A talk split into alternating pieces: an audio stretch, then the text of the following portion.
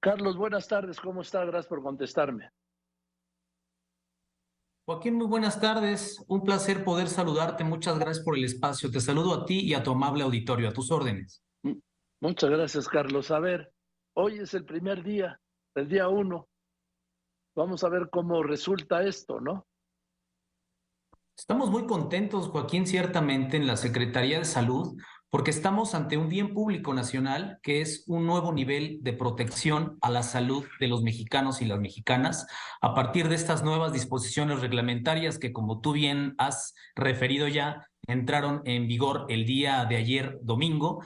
Y básicamente, pues bueno, son medidas de salud pública de efectividad probada que además catapultan al Estado mexicano a la vanguardia en este tipo de regulaciones. Y una prueba de ello, Joaquín, eh, seguramente tú como especialista en comunicación tomaste debida cuenta de ello. El día de ayer, el doctor Tedros eh, Adhanom, eh, director general de OMS, hace un reconocimiento a los pasos que ha dado el Estado mexicano en materia de control de tabaco, pero en particular por la entrada en vigencia del reglamento.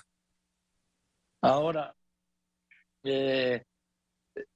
yo tengo un, una duda, no sé, te quitan todos los establecimientos, tiendas, supermercados, que me parece muy bien.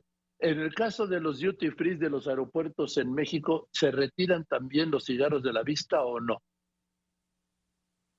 Sí, mira Joaquín, en el caso de estas eh, medidas, prácticamente aplican en todo el país entonces, este tipo de disposiciones también aplican para los aeropuertos, aun cuando sean, mm, digamos, tengan algunas eh, disposiciones eh, específicamente diferentes, aplica el tema de la prohibición de exhibición también en aeropuertos, Joaquín.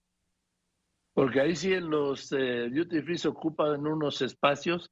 Yo creo que perfumes y cigarros y licores es lo que más ocupa.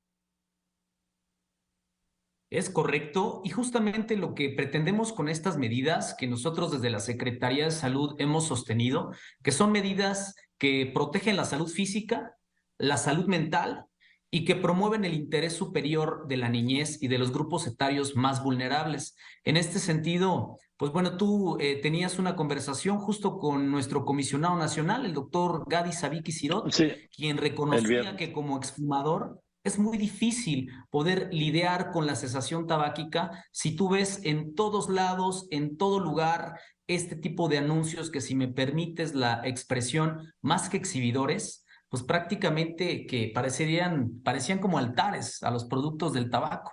Y en este sentido, pues sí es un producto legal, totalmente legal, pero es un producto letal también por las consecuencias y externalidades qué, negativas. qué paradoja, ¿no?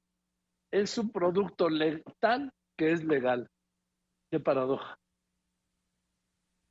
Es correcto. Y en este sentido, eh, se trata de un producto de consumo no ordinario por todos los daños que genera. Y en este sentido, creo que por las externalidades negativas que genera, no puede ser catalogado como un producto de consumo ordinario. Por tanto, su regulación debe ser estricta y diferenciada de los productos de consumo no ordinario. Pero déjame darte un dato, Joaquín.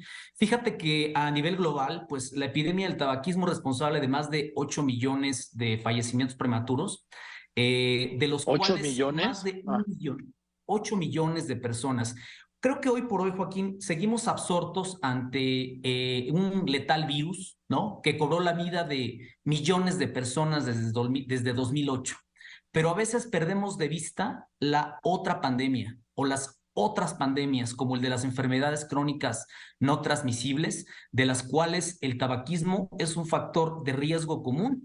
Y entonces, en ese sentido, es como si tuviéramos todos los años una pandemia eh, nueva ¿no? En este caso con 8 millones de personas. En México, déjame decirte, no es la excepción, eh, es, digamos, eh, causa la, la, la, muerte de más de 63 mil personas anualmente y costos de atención médica del orden de 116 mil millones de pesos costos que podrían ser utilizados para fortalecer los sistemas de salud o simple y sencillamente para la atención de padecimientos de naturaleza no prevenible. Bien, Carlos, nada más. Eh, dicen que van a presentar recursos legales en contra de esta ley, pues están en su derecho. ustedes lo van a saber litigar, porque luego el gobierno no sabe litigar bien a bien, ¿eh? Es un punto muy importante, Joaquín, qué bueno que lo, que lo, que lo pones en consideración. Eh, hemos recibido eh, pues estas noticias de, como ellos, como se, se, le, se le ha denominado por este grupo, una no lluvia, sino una tormenta de amparos. Entonces, por supuesto que están en su derecho de, de poder eh, establecer este tipo de criterios, pero déjame decirte que esta es una medida sistemática no solamente en México, sino en todo el mundo. O sea, en realidad es la misma industria del tabaco, la cual, dicho sea de paso, basa su rentabilidad en la salud de la gente, de sus consumidores. Y en este sentido, una estrategia es la amenaza o el amedrentamiento con litigios, litigios estratégicos. Déjame decirte, Joaquín, que en este sentido, toda vez que este tipo de disposiciones están avaladas por la Organización Mundial de la Salud y se basan en la mejor evidencia científica disponible, pues prácticamente creemos que nos asiste la razón y los criterios jurídicos en el sentido de que estos intentos, estas intentonas eh, con los amparos, pues que tienen un objetivo meramente de ganar tiempo ante la eventual dictaminación favorable a, digamos, a favor de la salud pública de la población en este sentido. Gracias, gracias Carlos y buenas tardes y gracias por contestarme. Muchísimas gracias a ti, Joaquín. Excelente tarde. Igualmente es Carlos Gámez, director de la Oficina de Control de Tabaco de CONADIC.